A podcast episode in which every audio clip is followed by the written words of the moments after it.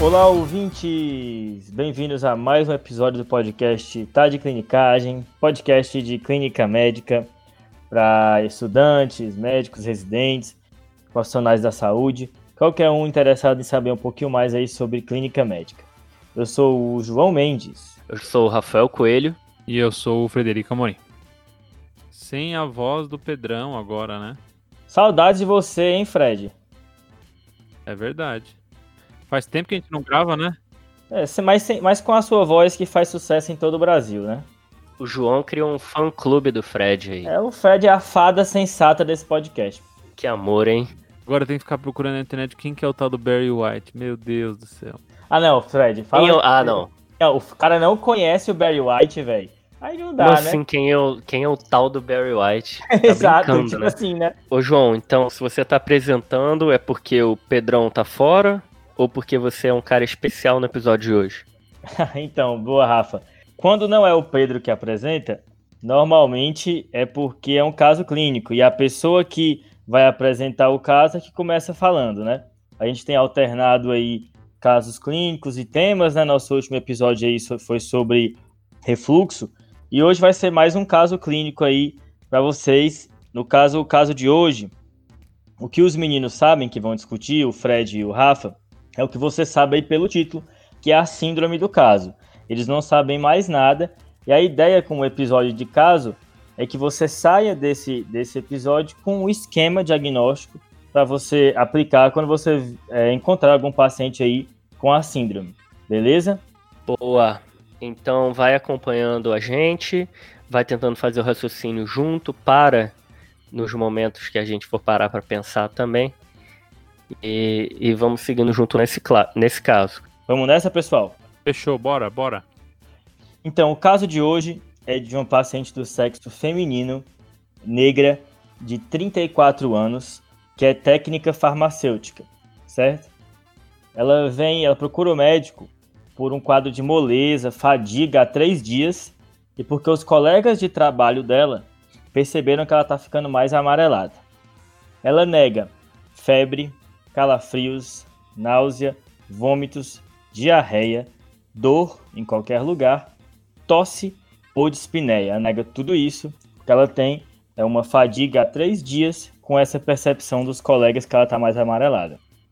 A paciente nega viagens, nega tatuagens, transfusões, contato com sangue durante o trabalho, doenças prévias e cirurgias. Nos últimos dois anos, ela teve um parceiro sexual, sendo que o último contato sexual com ele foi há seis meses.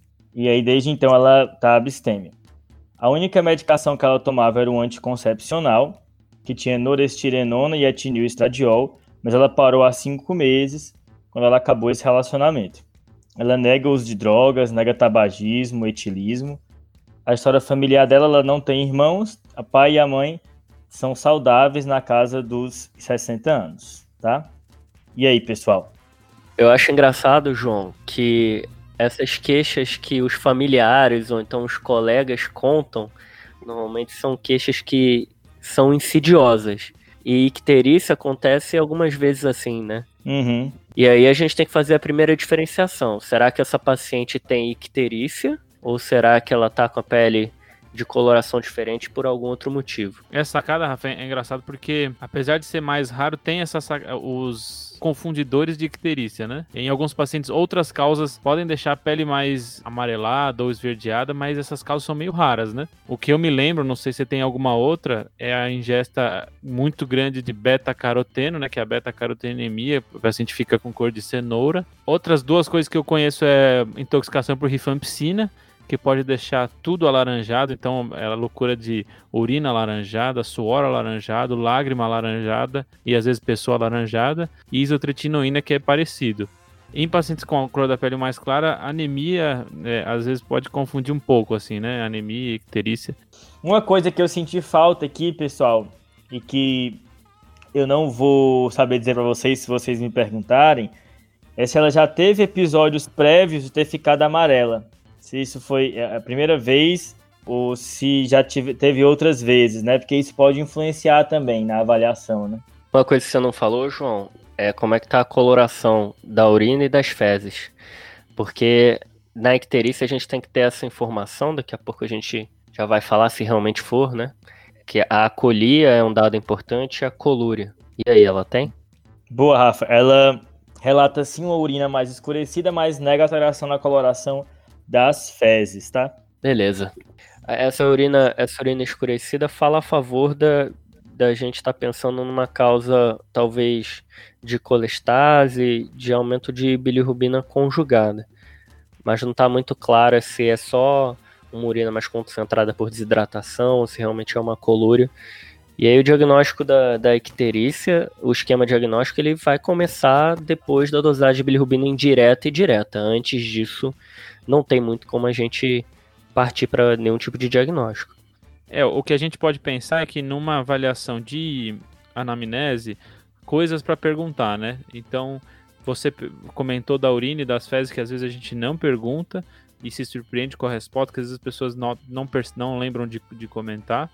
E o prurido, então se ela tiver urina com coca, é, cor de Coca-Cola, fezes esbranquiçadas e prurido, a gente pensaria muito mais numa icterícia com aumento de bilirrubina direta ou conjugada.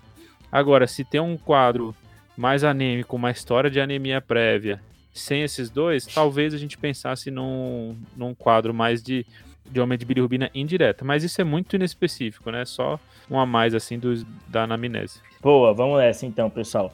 Ao exame, sinais vitais da paciente: temperatura de 38 graus, uma PA de 110 por 78, frequência cardíaca de 100 frequência respiratória de 20, tempo de enchimento capilar normal, glicemia também normal, ok? A paciente estava ictérica ao exame físico, duas cruzes, conforme quem avaliou. Exame cardíaco e pulmonar normais, não foram palpados linfonodos.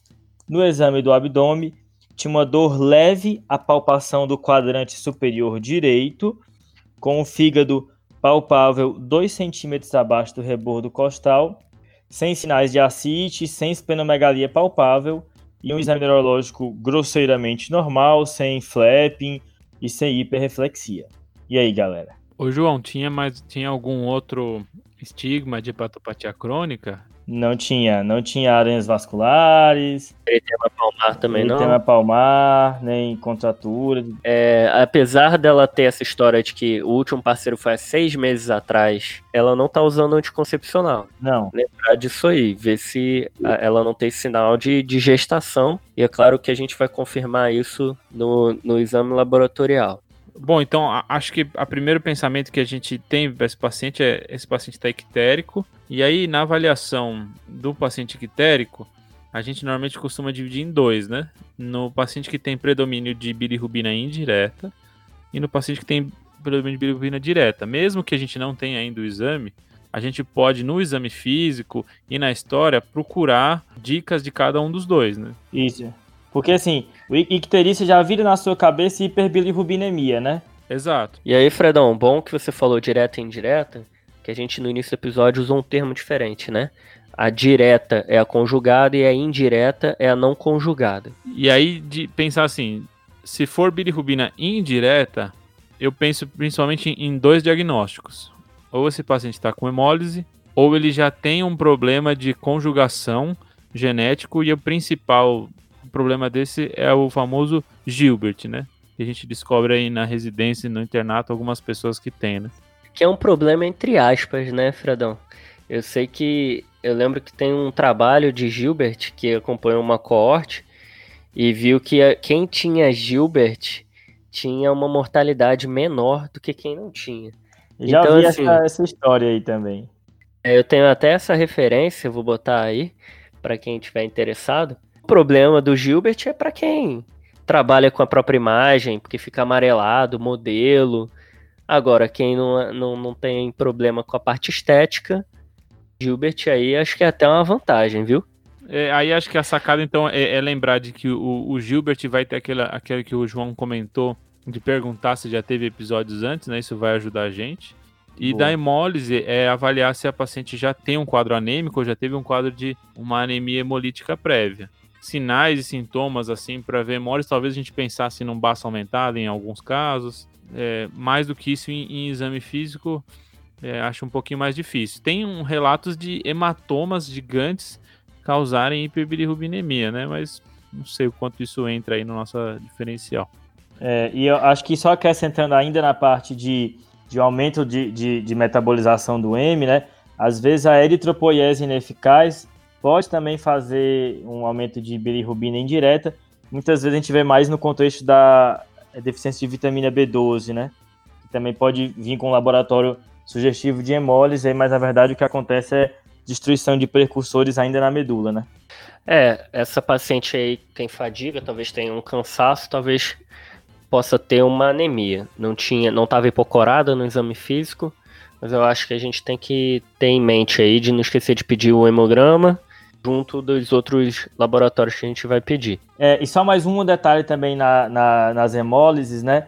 Às vezes o paciente tem uma doença hemolítica crônica e a gente tende a, a ter uma inércia diagnóstica e já fechar prematuramente o diagnóstico e atribuir tudo à hemólise. Mas lembrar que as hemólises crônicas predispõem a cálculos biliares, né? Então, você pode eventualmente aí ter uma obstrução biliar e uma hiperbilirrubinemia direta no contexto de hemólise crônica. Boa, João. Olhando o outro lado do nosso esquema diagnóstico, que seria aumento da bilirrubina direta, as causas que levam a esse aumento da direta também podem aumentar um pouquinho a indireta. Só como vai ser preponderante o aumento de direta, a gente vai é, considerar esse o dado mais importante. E aí a gente vai dividir de duas formas. O problema pode estar no hepatócito ou nas vias biliares intra e extrahepáticas. Quando a gente pensa em insuficiência hepatocelular, lesões de hepatócito, a gente está pensando em hepatite. E aí a gente já comentou um pouco sobre isso, né, João? Foi, Rafa, lá no episódio de número 9, que teve a participação do Fábio, né? No caso clínico de lesão hepática. Confere lá. Grande, Fábio. Quando está nas vias biliares, aí a gente pode pensar numa colestase que pode estar tá em pequenas vias biliares dentro do fígado ou fora, e aí a gente pensa em uma colestase macroscópica extrahepática. Tem alguns lugares que vão colocar essa, essa colestase intrahepática de vias biliares, de insuficiência hepatocelular, tudo na mesma, no mesmo saco. Mas a gente acha que fica mais didático se a gente dividir dessa forma que a gente falou. Então, Rafa, você comentando isso, faz a gente começar a pesquisar algumas coisas no exame físico desse paciente, né? Então, se esse paciente pode ter um dano hepatocelular, eu posso pensar ou que ele já era cirrótico e tem um dano novo, e aí eu vou pesquisar sinais de hepatopatia crônica, que o João já tinha comentado que ele não tinha, ou ele pode estar tá fazendo um, um quadro novo. E aí qualquer um desses quadros pode acabar culminando em insuficiência hepática. E aí por isso a importância do exame neurológico nesse paciente, né? Lembrar que a gente comenta isso no episódio 9, mas no paciente com icterícia, a importância do exame neurológico é principalmente avaliar hepato, é, encefalopatia hepática, que vai entrar naquele critério de insuficiência hepática. Isso é bem interessante que você falou, né, Fred? Porque é difícil você fazer de rotina pesquisa de flapping, né? Mas uma vez que você tem um paciente com icterícia, você pesquisar e registrar esse em prontuário tem importância tanto no, no momento que você está atendendo, como evolutivamente para quem vai ver esse paciente depois, para avaliar se está progredindo ou não, né? Exatamente. É, é, é... Eu acho interessante o que você falou, assim, porque é essa, a distinção de saber se essa paciente tem uma disfunção crônica do fígado e agora está evoluindo com a disfunção aguda, ou é puramente agudo, ajuda também, né? Porque tanto muda um pouco em algumas hipóteses, como muda também o tratamento, né? E aí, além disso, lembra, é, é, essas, essas etiologias também vão me ajudar na hora da, da anamnese desse paciente, né? Então, foi perguntado sobre histórico sexual, lembrando que hepatite B, principalmente, tem transmissão via sexual. É, foi perguntado se tinha diarreia ou não, pensando em hepatite A, né, que pode cursar associado com diarreia.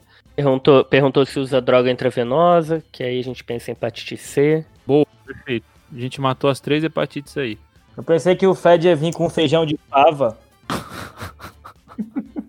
eu achei que ele ia vir com chá da Jamaica. Alguma é, coisa assim. eu pensei que ele ia vir com favismo.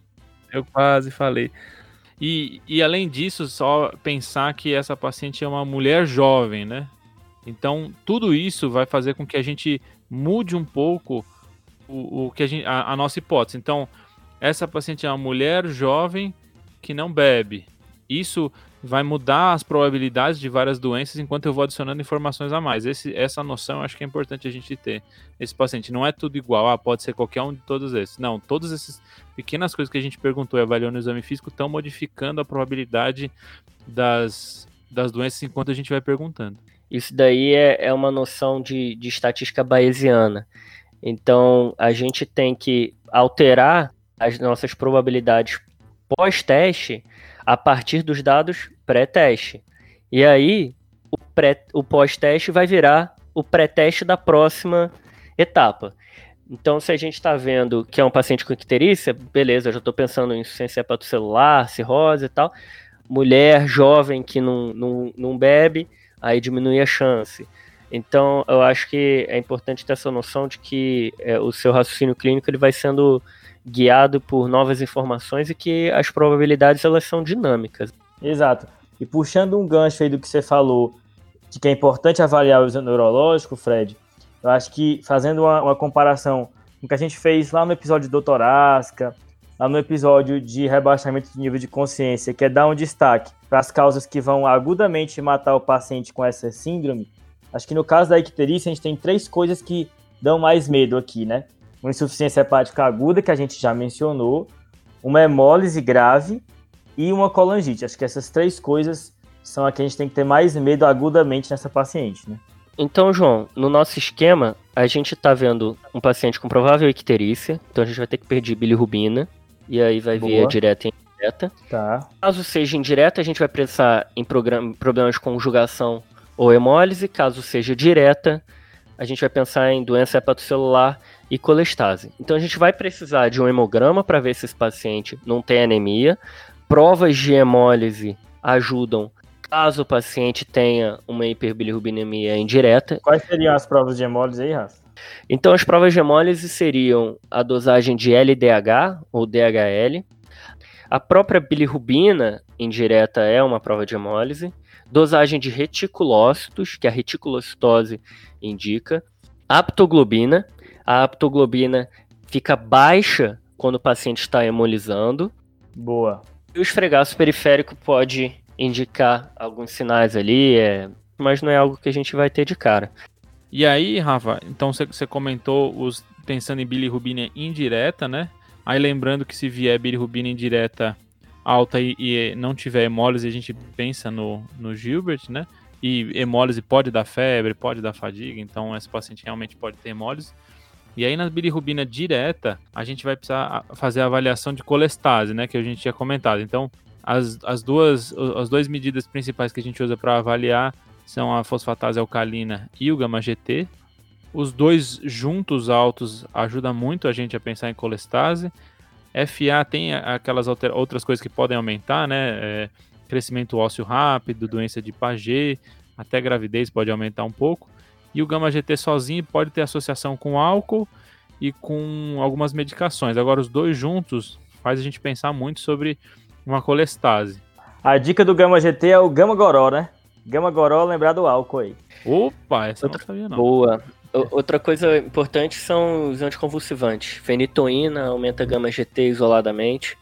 Então, são, às vezes você se assusta com uma gama GT que não foi pedida com muito critério num paciente aí que está internado pensa também, vai olhar as medicações que ele está usando, ver se não tem um anticonvulsivante, fenitoína. Top, Rafa. Boa. E, a, e, só pensando em valores, às vezes a gente tem uma noção melhor das provas hepáticas, mas as provas canaliculares, a FA eu, cons eu considero alterado normalmente maior que uma vez e meio o valor da normalidade, a gama GT maior que três vezes o valor da normalidade. Mas isso é muito discutido na literatura, então dificilmente a gente vai pensar nesses cortes exatos. E é isso a gente está falando de colestase. Do outro lado, a gente falou um pouco sobre é, alteração hepatocelular. Então, hepatocelular eu vou pedir a ST, a LT, e aí se lembrando que a gente comentou na avaliação no paciente com suspeita de alteração hepatocelular, a gente tem que lembrar de pedir o INR, né? Pedir o, o tempo de protrombina, porque ele alterado vai me chamar mais atenção para uma insuficiência hepática. Lembrando que lesão hepática é uma coisa, eu vou ter a ST e LT aumentadas, mas insuficiência hepática inclui um, um, um tempo de protrombina alargado e encefalopatia hepática que eu já pesquisei no, no exame físico. Uma coisa interessante que você falou do INR, né, Fredão? É que um alargamento do INR no paciente com hiperbilirrubinemia, você pode tanto pensar em insuficiência hepática, como você falou, como deficiência de absorção da vitamina K por conta da colestase, né? Porque ela precisa aí da, da, da bile para ser absorvida. Então você pode fazer um teste aí com a administração de vitamina K e caso seja corrigido, você pensa mais que era um problema de absorção por conta da, da, da redução da bile do que propriamente de insuficiência hepática, né? São a, é o ADEC, né? Acho que a gente já comentou isso em outro episódio já, do ADEC. AD e K, que são as, as lipossolúveis e que precisam da bile para serem absorvidas. Aí, desse paciente ainda, a gente pode considerar é, talvez provas inflamatórias. Tem gente que gosta de um PCR VHS, tem gente que já não é muito fã. E assim, função renal para todos, né? Difícil não pedir função renal num paciente com quadro agudo assim. Acho que faltou aí só a albumina, Fredão. Lembrando que AST e ALT são enzimas hepáticas, FA, gama GT, e que aumentam nas lesões, elas não indicam função. Boa. Boa. Beleza, galera. Então, vou revelar aí o que vocês pediram. O paciente tinha um hemograma com hemoglobina de 12, um VCM de 94, leucócitos de 9.800 com diferencial normal, plaquetas de 270 mil com hematoscopia sem alterações, tá? Os eletrólitos e a função renal normais.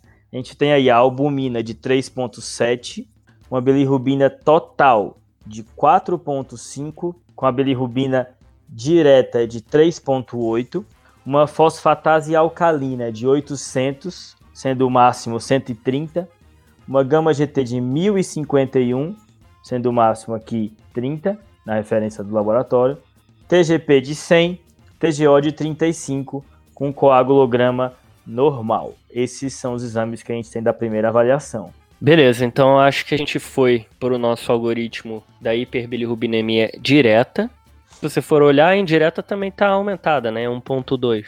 Mas a que prepondera é a direta, tem 3.8 de BD. Então a gente vai pensar ou em doenças hepatocelulares ou em colestase. Como a função hepática está normal, albumina normal, RNI normal, penso que esse paciente deve ter uma colestase. A gente tem uma FA de 800 que apesar dessa controvérsia que o Fred fala, nesse caso acho que não tem dúvida de que está aumentado, e uma gama GT de 1000. Qualquer coisa que venha 1000 está aumentado, né? TGP e TGO, ali a TGP tocada um pouquinho e TGO normal. Então eu já estou pensando nas causas aí de, de colestase. E você, Fredão? Cara, eu, eu, eu tô por essa também. É, é, é, engraçado, né? Ele tem um STLT bem baixinhos e, e essas provas de função normais. Agora acho que a gente tem que mergulhar na parte de colestase para esse paciente. Então, provavelmente não é hemólise, não é Gilbert, não é uma alteração hepatocelular. A gente fica com colestase intrahepática e colestase extrahepática. Acho que são as duas que a gente tem que matar aqui. Só uma coisa que é, às vezes confunde né, ainda sobre o laboratório, porque normalmente vem tanto FA, gama GT como TJ e TGP aumentados. Mas uma maneira de você tentar é, é, relacionar os dois para ver qual está mais aumentado é pensar em múltiplos do valor do limite superior da normalidade, né? Por exemplo, o limite superior de FA aqui é 130, então tá quase assim, seis vezes o limite superior da normalidade. É, enquanto que TGP, apesar de estar tá aumentado, tá só duas vezes. Então, claramente, apesar de estar tá aumentado, claramente prepondera, como o Rafa já mencionou, o FA, quando você pensa em múltiplos do limite superior, acho que facilita um pouco. Boa, João, essa, essa dica é legal, nunca tinha ouvido falar. Meio que você bota tudo no mesmo patamar, né? Isso, é como se normalizar. E aí fica mais fácil de, de comparar. Uhum. Eu me preocupo porque esse paciente tem uma síndrome febril e tá com claros sinais de colestase. Então aí eu penso, será que esse paciente obstruiu em qualquer que seja o lugar e fez uma infecção em cima disso, uma colangite? Será que esse paciente está com, com um quadro grave? Lembrando que sepse aumenta a bilirrubina direta, tá até na, no SOFA. Só que, olhando o resto da, da história, do exame físico, não tem outros sinais para a gente imaginar que, que seja sepse, né? O tempo de enchimento capilar não sei como que tá, mas ela só está febril, não tem alteração de frequência respiratória, de PA, a frequência cardíaca está um pouco ali elevada, mas pode ser da, da febre. Então é, eu vou para a primeira hipótese de que esse paciente esteja com uma colangite sem que, sem que, sem que esteja séptico. Aí acho que assim, a gente tem que juntar duas coisas, né? Esse, esse paciente ele tem uma, uma colestase e ele tem febre, que nem o, o Rafa falou. Apesar de eu odiar esse termo, né? Síndrome febril, por favor, né? A síndrome que tem um sintoma. Ah, brincou comigo, né? Mas tudo bem. Ué, como assim tem um sintoma? Ah, síndrome edemigênico. O que, que ele tem? Edema. Ah, pra que, que você falou síndrome? Fala edema. Pô. Febre só tem um sintoma? Só aumenta a temperatura? Ah, brincou comigo, né? Você nunca teve febre interna, não? Que você teve os outros sinais de febre e não subiu a temperatura? Eu já falei que o pé de assada é sensata, né? Cara, acho que eu sou o cara mais pentelho do TDC de longe, mas tudo bem. Você é a fada. É. Então, assim, pensando nesse paciente, bilirrubinemia direta sem alteração hepática. Então, vamos pensar na via biliar dele e às vezes tem aquelas estratégias de dividir em agrupamentos. Será que isso é uma causa infecciosa? Será que isso é uma causa autoimune? Será que isso é uma causa neoplásica, etc. Acho que para esse paciente talvez a gente possa pensar assim. Então, causas infecciosas para esse paciente, o Rafa falou de colangite, que é, ela, eu esperaria que ela tivesse alguma coisa predisponente para ter essa colangite, né? Então, talvez será que ela tinha é, alguma obstrução prévia e por isso fez uma colangite? Não sei, ficaria em dúvida dessa da parte mais infecciosa. Tem alguns vírus que podem causar, né? E um deles famoso é o HIV, né? É, famoso. Então existe a colangiopatia associada ao HIV, que é uma, uma coisa que a gente pode pensar. No, Mas lembrar no... que o CMV também pode fazer, né? Boa. Aí o, o próximo seriam é, causas neoplásicas, e aí da neoplasia a gente pode pensar tanto neoplasias específicas da via biliar, quanto neoplasias de órgãos próximos que podem causar obstrução da via, né? Então, uhum. neoplasia de pâncreas, é, ou colangiocarcinoma, são algumas neoplasias que a gente pode pensar. E existe até a colestase paraneoplásica, né? E isso, a síndrome de Stauffer, né? Pronto. Mais relacionado com o câncer de células claras, né? Aí pensando em, em causas autoimunes, aí a gente tem... É, a gente, se, se, a gente quiser colocar naquele grupo que, das doenças que o, o João sempre fala que são sem dono, que são as inflamatórias, se a gente puser nos mesmos, autoimunes barra inflamatórias, a gente pode ter amiloidose, sarcoidose, algumas doenças granulomatosas que eu esqueci de falar ali da TB, etc, que podem invadir via biliar. E aí a gente pode pensar em cirrose biliar primária, colangite esclerosante primária, etc. Boa. Até aquela e... raríssima IgG4. Exatamente. A galera adora soltar essa aí na visita, né? Mas nunca é. Nunca é. Nunca é. Nunca é. E eu não sei o que, eu vim fazer aqui, cara, que o Fred falou tudo. Faltou alguma coisa? Eu ia falar da medicamento, faltou medicamentosa, né? Medicamentosa, né, Fredão? Boa. Existem algumas ervas aí, o famoso chá da Jamaica que eu nunca nem vi. Existem relatos assim de arsênico, por exemplo, quando usava muito para tratar sífilis. Então essas duas a gente nunca vai ver. Quais são as drogas então que talvez a gente veja? Esteroides anabolizantes e, e clorpromazina. Também pode fazer colestase intrahepática esteroides anabolizantes que podem também causar quadros de, de hepatite. Eu acho que vale a pena acrescentar dois aí, que é a moxicilina. Moxicilina já vi, é bem descrito, faz um padrão colestático mesmo. E, e alguns antitireoidianos também podem fazer, né? E aí o que faltou, que talvez seja o mais importante, porque talvez seja o mais comum, é a nossa pedrinha, né? É ela. A famosa pedrinha. Então acho que só tentando agrupar tudo que foi dito, galera, nosso primeiro passo, então, é dividir entre hiperbilirrubinemia direta e indireta. Sendo indireta, a gente pensa em hemólise, principalmente, ou problema de conjugação, e a estrela aqui vai ser o Gilbert, né? Indo para as causas de hiperbilirrubinemia direta, aqui o próximo passo seria dividir em hepatocelular ou colestático. Às vezes não dá, fica um padrão misto. No caso, nossa, do caso de ser um padrão mais hepatocelular, a gente referencia lá para o nosso episódio número 9 de lesão hepática.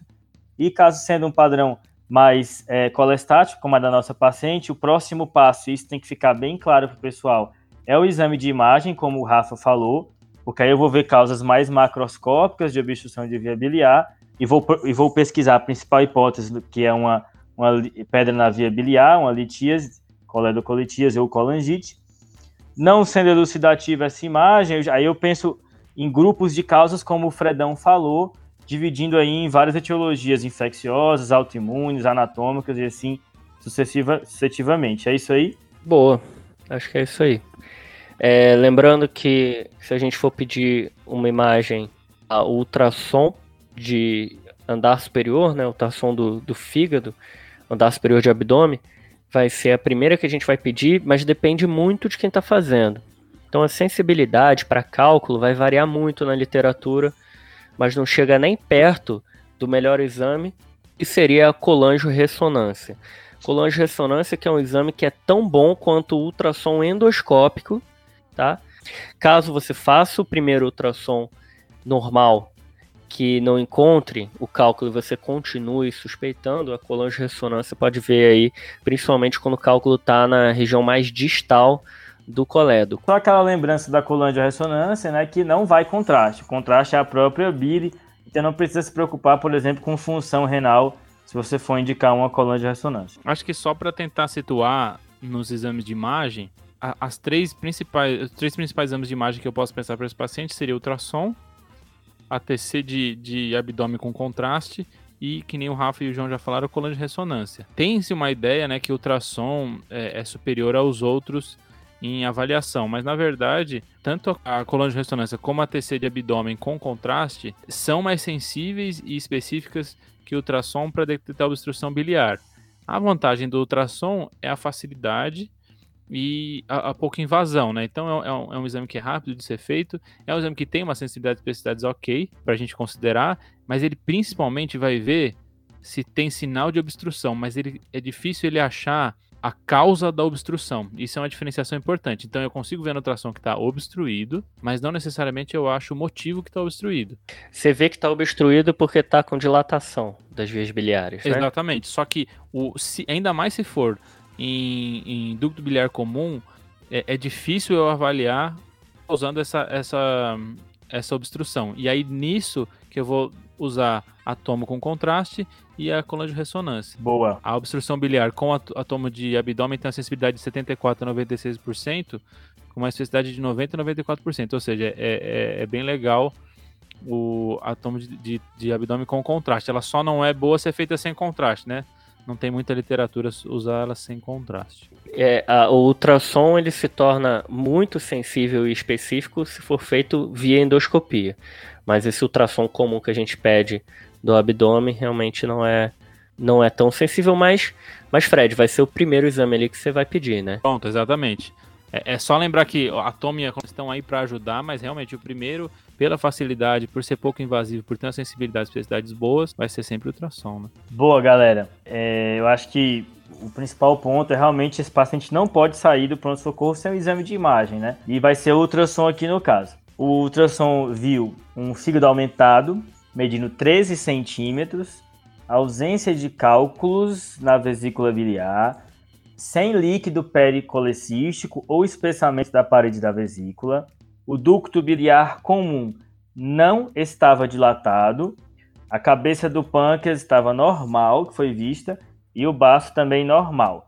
Nessa ocasião aqui também foi feita uma radiografia de tórax que também não tinha nada. É legal que você comentou isso do fígado, João, porque existe uma ideia de você fazer ultrassom por dois motivos nesse paciente, né?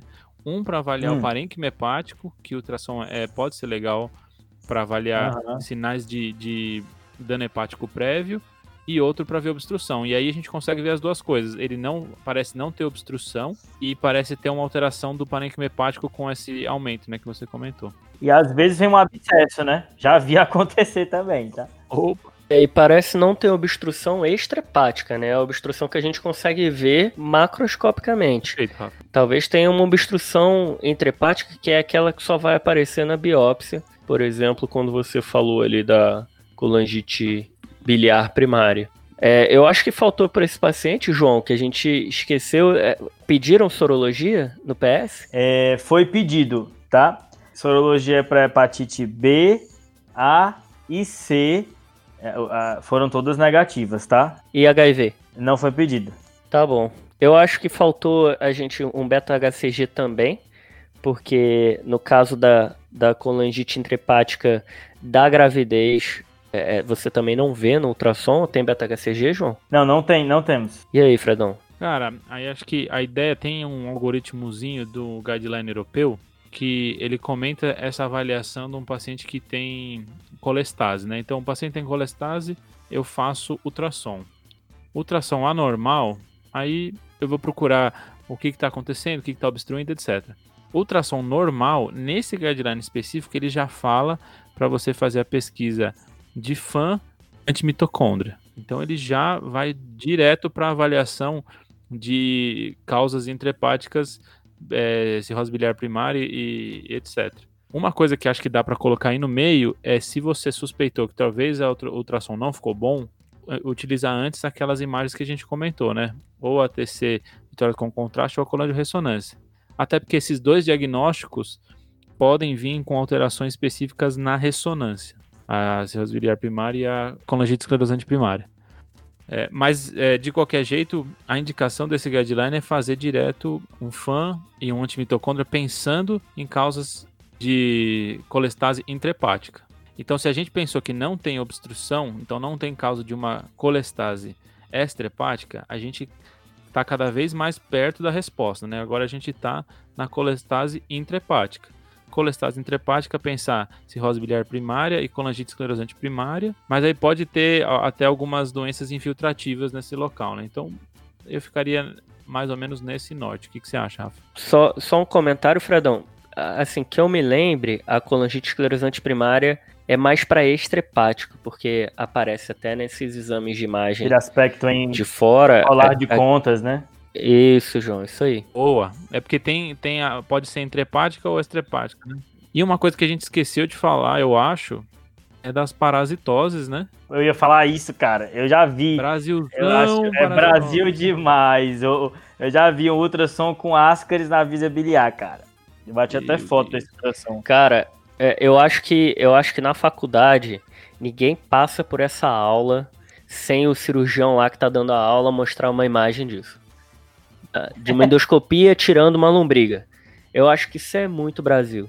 É Brasil demais. Então, João, só para a gente fechar essa parte, vamos tentar fechar numa uma representação do problema, pode ser? Vai lá. Então, a gente tem uma paciente é, negra de 34 anos, previamente ígida, com uso apenas de anticoncepcional já há um tempo, que iniciou um quadro há três dias de fadiga e cor amarelada.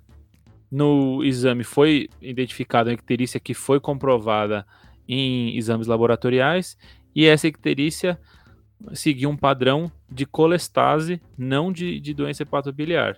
E dessa colestase não foi encontrada obstrução no ultrassom. Boa, Fredão. É, é, um detalhe do ultrassom, né? Eventualmente ele pode perder alguns diagnósticos de obstrução, especialmente quando é um cálculo, porque ele pode fazer obstrução transitória, né? Obstrui, depois não obstrui mais. E aí você pode, quando faz ultrassom, não flagrar a, a, a dilatação da via biliar, que seria um sinal indireto de obstrução.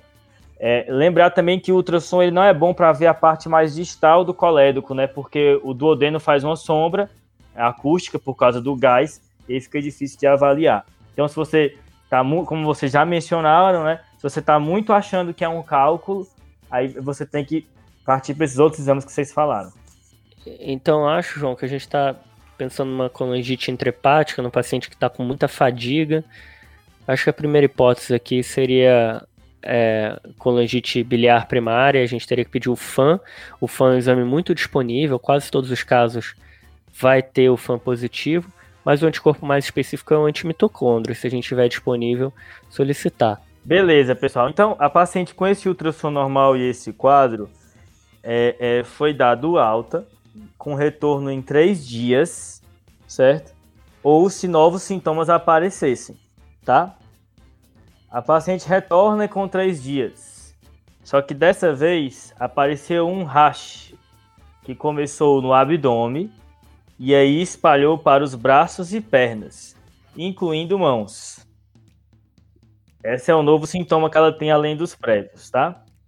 No exame físico, os sinais vitais dessa nova consulta com três dias é uma temperatura de 37,9, então ela persiste febril, uma frequência respiratória de 16, uma frequência cardíaca de 98, uma PA de 122 por 74. Do exame dermatológico, tinha pápulas eritematosas difusas, medindo mais ou menos um centímetro. O laboratório dessa reavaliação revela uma bilirrubina total de 5,5, uma direta de 4,5, mais um pouquinho só maior do que da última vez, com TGO de 80, TGP de 125, FA de 950 e gama GT de 1275. O antimitocôndria e o FAN que vocês pediram foram feitos e vieram ambos negativos, tá? Essa é a última etapa de informações. A próxima já vai dar o diagnóstico. E aí, galera? É, João, você complicou aí. E o beta-HCG que vocês pediram foi pedido nessa segunda avaliação, veio com beta-HCG negativo. A gente tem sorologias HIV e sífilis? Não. Não. Você quer pedir? Tô te pedindo. Não, agora eu não tenho. Então, pro próximo bloco eu quero as duas. Beleza. Porque assim, agora a gente ficou num, num, numa meiuca onde a gente viu os anticorpos negativos, a gente vê o aumento hepático sem obstrução, então causas é, infecciosas talvez fiquem importantes agora, especialmente com esse hash. Eu não consigo interpretar muito esse hash associado à colestase. Já vi que tem alteração associada à, à doença colestática da gravidez, pode dar esse tipo de coisa. Essas duas infecções que eu perguntei também podem. Mais do que isso, fugiu do meu conhecimento dermatológico. Boa. Rafa, o que, que você acha? Eu, eu, eu, também tô com o Fred que é, deve ser alguma causa infecciosa, algo relacionado a, a HIV e, e, sífilis. Se for HIV, eu acho que é outro, é outro capítulo do livro, né? Que a gente tem que abrir. É. É um, é um novo mundo. E sífilis, João, eu, eu dei uma pesquisada aqui rápida e achei alguns artigos comentando sobre colestase secundária sífilis. Foi bem rápido, assim, é, mas é uma coisa que às vezes a gente faz, né? Putz, será que pode dar? Será que não pode dar? Vamos dar uma pesquisada. Então, sífilis e HIV agora ficam uns diagnósticos mais legais. Não sabia que sífilis causava colestase, então bora lá. Cara, eu vou com o Fred. Sabe muito mais de infecto do que eu. Então é. Pra mim é sífilis também. Utilizei o auxílio do, da internet para saber. Não sabia essa informação antes. Isso é todo dia na prática, né? Dá uma pesquisadinha aqui, ver se dá. O importante é, é, importante é saber quando pesquisar, né? Quando você tem que, olha, será que isso pode acontecer e tudo e não ir na doida como a gente vê muitas vezes, né? Só lembrando para o pessoal que caso seja um caso desse ou até outra doença que seja, é, isso não invalida todo o pensamento até aqui, porque isso até o ponto que a gente viu os exames negativos, a, a gente estava seguindo o algoritmo pensando nas coisas mais prováveis. Você não vai pensar de cara que isso é uma sífilis, uma colestase por sífilis, isso nem é tão certo de fazer, né? Exato, não é certo. Agora que a gente já tem exames negativos e novas e, e evolução, e aquela ideia de que a evolução do, do quadro vai trazer mais dicas pra gente, aí sim como a gente começa a pensar nesses outros diagnósticos. Então não tá, isso não invalida tudo que a gente fez até agora. Beleza, então não vou, não é para ir para biópsia agora? Cara, a sorologia sai rápido, é menos invasivo, manda ver uma sorologia. Beleza. Então veio um anti-HIV negativo e um VDRL de 1 para 128. A paciente foi tratada com penicilina e ao longo de duas semanas ela teve resolução completa dos sintomas. O VDRL em três meses foi para 64 em seis meses de 1 para 16 e em nove meses 1 para 4, certo? E o diagnóstico final foi uma, uma cifra secundária fazendo uma colestase, levando a hiperbilirrubinemia. Beleza? Meu Deus. Então já tinha pelo menos seis meses aí de sífilis, então, né? É, é... Que você falou que a última relação tinha mais de seis meses. Exato. Então, é, eu acho que o pessoal, eu queria refletir um pouco sobre esse caso com vocês o, o que é que fez vocês pesarem a, a questão das sorologias agora nessa última alíquota de informação? Eu acho que o que me pesou mais foi é, a manutenção da febre com o aparecimento das pápulas. Então, é, Boa. Pense, quando eu vi essas duas coisas, pensei na sífilis. Diagnóstico evolutivo. E aí eu falei, ah, será que a sífilis não causa também a colestase? Eu posso encaixar tudo na mesma? E aí acho que foi essa, a minha ideia foi essa. É, é interessante, né? A questão do racha. Eu acho que de tudo que apareceu até agora, o que foi, foi mais determinante foi a questão do aparecimento desse racha que veio com três dias, né? É, é, tenho certeza que muitos já pediriam de cara nas sorologias já o, a, o HIV e, e, o VDRL, mas acho que o racha foi preponderante e ele mostra como o tempo ele é um fator importante no diagnóstico, né? Às vezes você tem que esperar a doença desabrochar e mostrar a cara dela para você conseguir é, reconhecer o padrão e foi o que vocês fizeram na hora que veio esse rache, é, é, especialmente pegando mãos, né? Vocês reconheceram o padrão e ativou a lembrança aí dessas doenças infecciosas sexualmente transmissíveis. Agora pensando assim sobre o que eles fizeram a respeito, que você me perguntou, ah, vai ficar sem biópsia ou não? Eu acho que talvez o que tenha norteado eles é que ela não teve uma grande piora, pelo que eu entendi, do primeiro, em termos de colestase, né? Da primeira avaliação para a segunda, e eles não, então, eles não viram uma progressão tão intensa, então resolveram esperar para ver se o tratamento da sífilis é, melhoraria, né? Acho que talvez essa paciente era aquela que precisava de uma observação bem frequente. Exato, Fred. Está bem descrito no caso. Essa paciente ela, ela é bem confiável, então tinha como fazer um segmento de perto, né? Então, lembrar que esse segmento que eles fizeram de dar alta e tudo, estava é, muito redondo o caso, isso nem sempre consegue ser feito. É, outra coisa que você falou, Fred, o que vocês levantaram agora de sífilis não invalida todo, tudo que vocês falaram para trás, de fato, porque antes não tinha um hash. Então vocês estavam seguindo o raciocínio de uma paciente que tem é, hiperbilirrubinemia indireta, hiperbilirrubinemia direta com colestase. Isso exemplifica um fator chave da representação do problema, que é ele ser evolutivo. À medida em que novos dados vão aparecendo, você vai perguntando coisas novas, vendo coisas novas no exame físico, ou pedindo novos exames, o que vai aparecendo de relevante vai acrescentando e mudando o seu pensamento, né? Pois é, João, e seguindo esse raciocínio que a gente fez, para mim tava muito claro, é fadiga, só a febre que eu não tava conseguindo encaixar direito. Eu tava achando que era colangite biliar primária. Talvez se a gente tivesse pedido lá no início as sorologias, o HIV, a sífilis, que são exames que ninguém vai te julgar de pedir e que várias autoridades preconizam para todo paciente jovem, pelo menos uma vez ao ano, talvez tivesse saído um, uma sífilis positiva lá no início, a gente ia pensar, deve ser sífilis e mais alguma outra coisa que está dando esse quadro de hiperbilirrubinemia, né? Até aparecer o rash. E talvez tratando de cara, é, o rash nem fosse aparecer depois, né? Exato, exato. E, e, e você, isso, isso que você comentou, Rafa, me lembra que é, algumas dessas doenças a gente tem que respeitar a gama de acometimentos que elas podem dar, né? Sífilis e HIV normalmente são pedidos assim, não só para rastrear em, em, em, pacientes que são sexualmente ativos, mas porque elas têm uma gama de apresentações tão distinta que se esse cara tem um dispositivo, eu vou pesquisar, será que essa alteração que esse cara apresentou agora pode ser dado pelo HIV ou sífilis? E nesse caso aconteceu, né? É uma coisa que a gente não está acostumado a pensar associada a sífilis, mas existe. É, caso esquisito, tem que ter sorologia. É, isso é mais um dos, dos mantras do TDC, né? Como o beta-HCG não se nega a ninguém, o principal fator de risco é já ter dado errado antes, e assim vai, né? Mas uma coisa que você falou, Rafa, que ela já deve ter sífilis há algum tempo, né? Provavelmente ela pegou essa última relação sexual, que ela acabou esse relacionamento por questão de, de infidelidade do cônjuge, e essa última relação foi uma volta deles e, diferente de todas as outras relações, ela relatou que essa foi sem, sem barreira, sem proteção. Então, é possível que tenha ocorrido é, aí há seis meses e agora ela está apresentando sífilis secundária.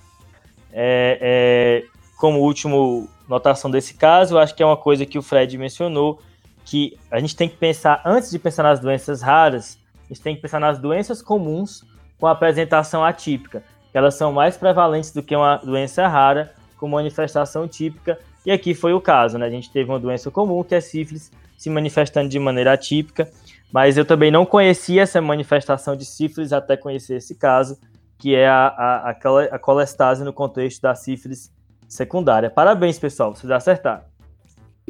Eu acertei porque eu tava com o Fred no plantão. Cara, eu acertei porque tinha um computador ligado na internet. boa, boa, galera. Esse caso, ele foi extraído do New England, tá, galera? É um caso de 2007, aí daquela sessão Clinical Problem Solving. Boa, vamos pros salves? Vamos nessa. Bora. O meu salve vai pro Eric Vilar. É um médico de João Pessoa, é um gastroenterologista. Falou que ouve a gente desde o episódio 6. Massa, hein? E ele mandou um, um, e-mail bem legal pra gente, agradecendo a gente e tal, e a gente queria agradecer o apoio dele. Obrigadão, Eric. Valeu, Eric. Eu queria mandar um salve também que veio por e-mail. A Clara Xavier falou que é da clínica também. Queria agradecer de coração por todo o tempo que vocês dispensaram colocando aqui muito conteúdo de qualidade. A gente, ela, ela diz que adora os podcasts e que essa newsletter ficou realmente especial. Para quem não sabe, pessoal, a gente fez um projeto aí piloto de newsletter e nós fizemos 14 newsletters sobre Covid. É, em breve a gente vai disponibilizar para todo mundo. No momento, ela está em hiato. A gente vai parar um pouquinho a newsletter, a gente tem outros projetos. E em breve aí ela vai voltar com conteúdos diferentes. Valeu, Clara. Um abraço. Valeu, Clara. Eu queria mandar um salve também para Vitória Sampaio, que mencionou aí a questão da obesidade, que foi tratada no último episódio, né? E mencionou com muita propriedade a questão da orientação multiprofissional, acompanhamento aí com nutricionista, psicólogo, que realmente faz parte do, do, do acompanhamento desses pacientes, né? E então fica aí o, abraço para ela que fez essa lembrança muito boa e dizer que está na nossa pauta futura aí um episódio sobre obesidade. Obrigado aí, Vitória. Valeu, abraço. Um abraço. E o desafio da semana passada, galera? Cara, o, último, o desafio que eu, que eu fiz na da doença do refluxo era se você faz uma endoscopia e acha um esôfago de felino. Então, quem a, a resposta é esofagite eosinofílica. Então, a esofagite eosinofílica pode causar esse, esse aspecto de, de esôfago de felino ou até traqueizado, né? E aí quem respondeu foi o José Roberto da Silva. Outras pessoas talvez tenham respondido depois, etc. Mas o que a gente viu foi esse primeiro. E aí, além disso, o Cássio Egídio mandou ali no, no nosso post falando que o desafio no Google não deu, mas foi o primeiro resultado no Up to Date. Então, mandou Mostrando aí. aí. o Google dos médicos, que é o Up to Date. O Google dos médicos. O, o, José Roberto, que é do quarto ano do curso da Universidade Federal do Sul da Bahia, pediu um salve para a galera da turma de 2015 e para o grupo de estudo dele, que é Resumed, o Vitor, Igor, Kelvin e Rafael. Um abraço aí para todo mundo. galera. O Fred adora esses negócios com animal. Até no esôfago ele meteu um felino aí, né, bicho? Você é demais. E a gente tem desafio para a próxima, não? Então, você está na sua clínica da família, chega um paciente jovem, sexualmente ativo, que fala que teve uma ferida no pênis e que pediram um VDRL para ele. O VDRL estava positivo algumas semanas atrás. Ele evadiu, não tratou e está voltando no seu consultório, sem lesão nenhuma. Você pede VDRL novamente, ele vem negativo, mas o FTABS veio positivo. O que, que pode ter acontecido para o VDRL ter vindo negativo? É, essa aí vem no, Corre na boca pequena essa daí. É, é mais uma medicina laboratorial aí do, do TDC, né? Fechou, galera? Fechou. Só lembrando que para seguir a gente ali no, no Instagram, no arroba Clinicagem. Dá um, segue a gente também no seu agregador de podcast, Spotify, Apple Tunes, Google Podcast, etc. E lá no Twitter também, hein? Boa! Beleza. Pessoal, Agora chegando no final do episódio, eu queria fazer uma homenagem especial para uma amiga minha, a Inês Lacerda, é uma psiquiatra excelente com especialização em psiquiatria infantil, que faleceu agora recente, na, nos últimos dias. Então eu queria deixar essa nota de pesar e deixar uma homenagem aqui para ela, que era uma pessoa maravilhosa, uma médica excelente e que inspirou muita gente aí na passagem dela por aqui. É isso.